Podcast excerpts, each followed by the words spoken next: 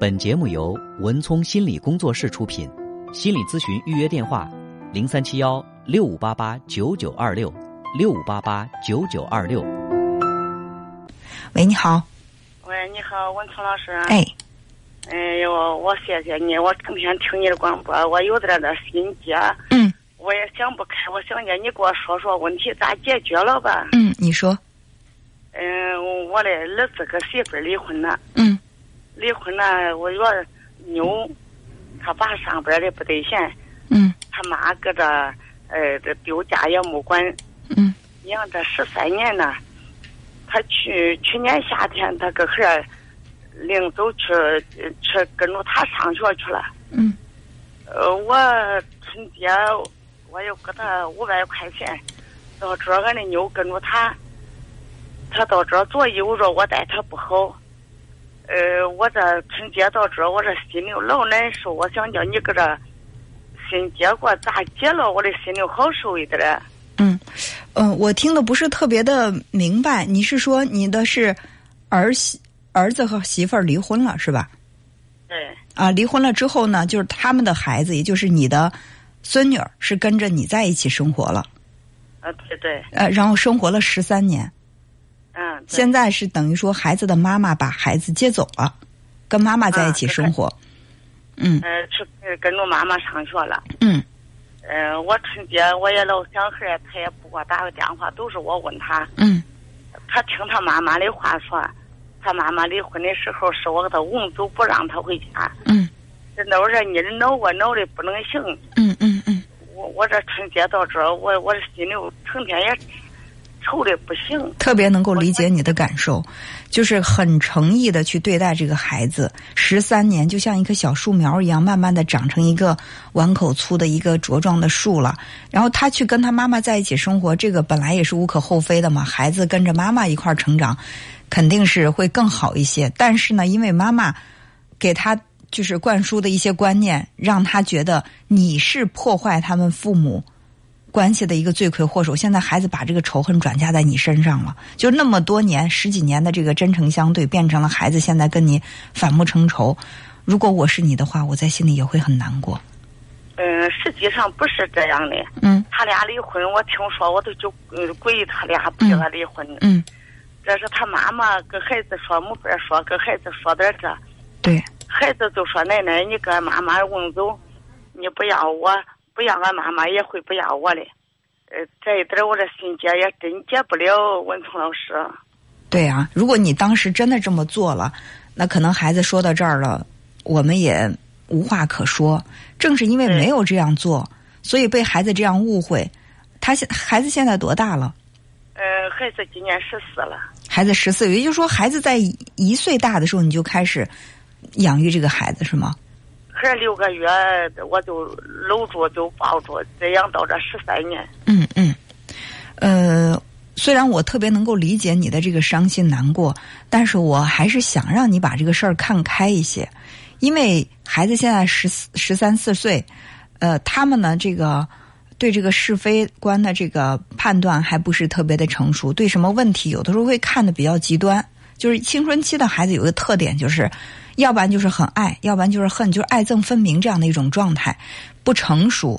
所以，呃，如果说你这边告诉他我没有那样做，那边妈妈说就是这样做的，那时间久了，孩子也会在心里面很挣挣扎、很分裂。但是我想，能跟他纠结着。嗯，人心都是肉长的，这十三年你是怎么？你这十三年是怎么对待他的？我相信他在心里是有感知的。所以就是有一句话说：“静待花开。”我觉得就是我们付出的这些，可能在这个阶段，孩子会产生误解，甚至呢会跟你有一些很深的这种成见。但是他总有成熟的一天。等他成熟的时候，回过头来，他去客观的去看待、评价这件事情。我相信他那个时候的态度。一定会比现在要好得多。我打电话，他接一下；不打电话，他也没喊我奶奶一声。嗯，我也老心着，心里难受。是我如果是你的话，我也会难受。你这样说，让我听着心里就觉得很心酸。呃，你想想，他父母离婚，你这十三年来把所有的心血应该都放在他身上了，到头来我们不指望他多么孝顺，连最起码的一个公正的待遇，就是能够跟你表示一下亲密，连这个都没有了，怎么可能不伤心呢？但是，伤心现在解决不了问题，对吧？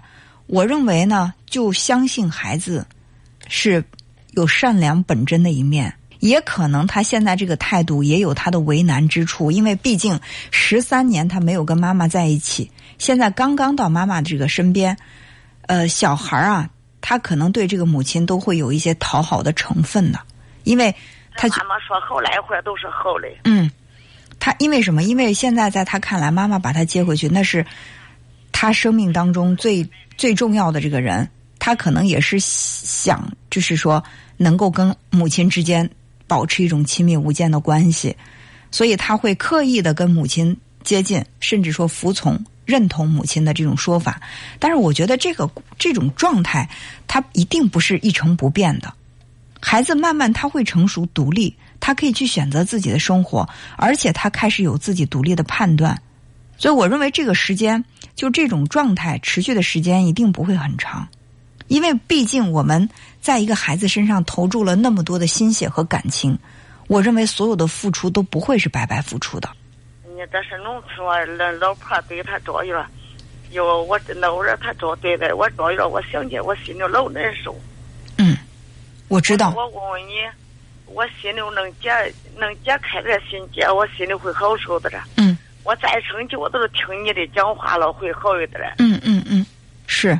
我也非常感谢你的这个信任，但是如果说，呃，我我的话能够让你稍微不那么伤心的话，我也希望你能够相信我，总会有一天，孩子能够感受到这份真情，他愿意去向你再重新靠近，我们就等待这个时间。终究都会有这一点心吧。我相信会有这样的一天。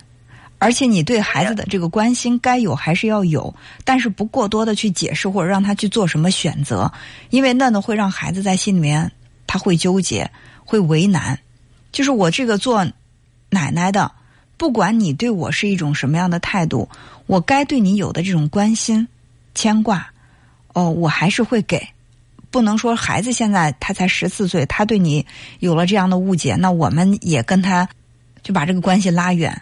可能到最后这个关系就僵了，是吧？嗯，我我连不好听话也不想跟牛说。嗯，我也嫌妞一毛去到人家的爸爸的手里多难。嗯嗯，所以就是咱们相信孩子有一天他会成长会成熟，他会知道这个事情的真相。而我也希望你能够保持一个好的心情去等待这个真相。最关键的是什么？就是这样的一种压抑的情绪，确实对身体。健康不利，我们还是应该去调节情绪，保持自己这个身心能够积极，然后这个时候我们才会有更多的时间去等待这个孩子他成熟。你看，才十四岁嘛，十四岁的孩子他的认知有的时候会很片面，对吧？他不是说真的就是，如果说他二十四岁了，可能他对待这个事物的判断他会更加的客观和全面，但是十四岁他还只是一个孩子。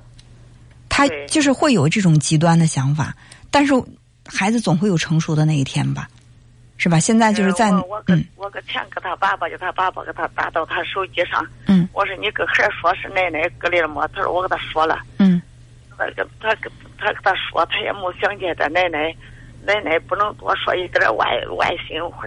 嗯嗯，另外呢，就是作为你的儿子，作为你儿子，我觉得在这个关系当中呢，呃，他可以去。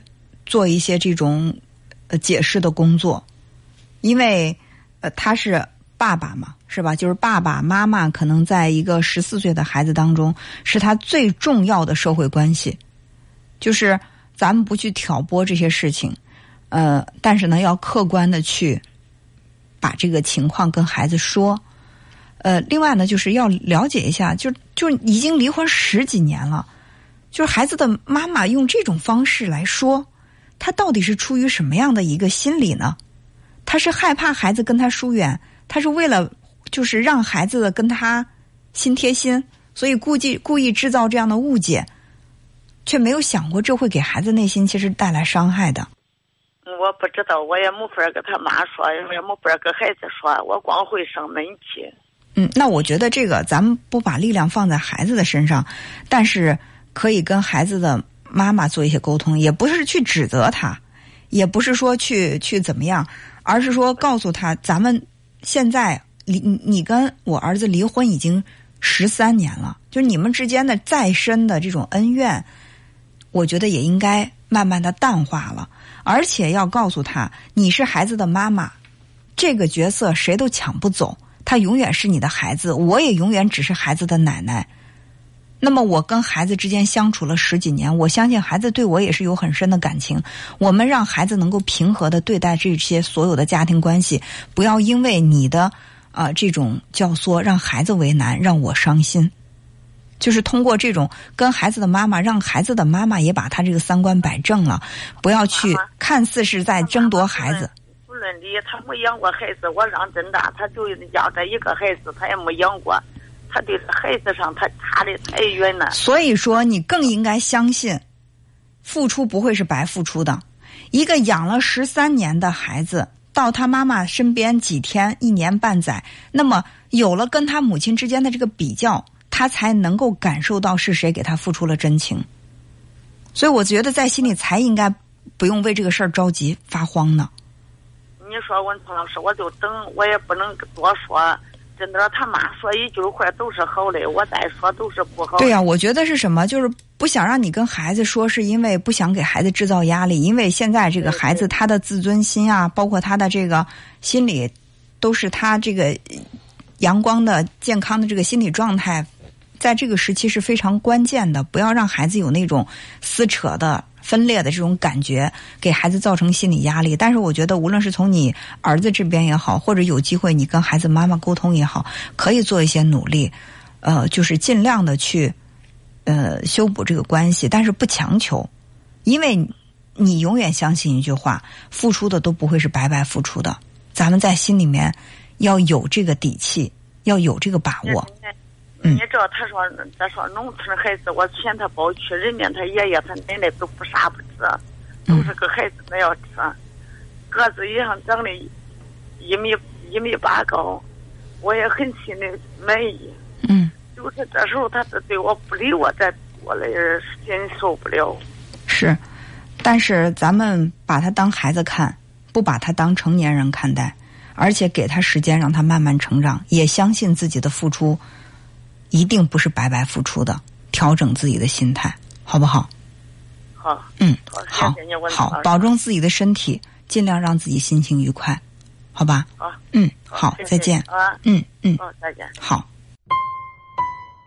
本节目由文聪心理工作室出品，心理咨询预约电话：零三七幺六五八八九九二六六五八八九九二六。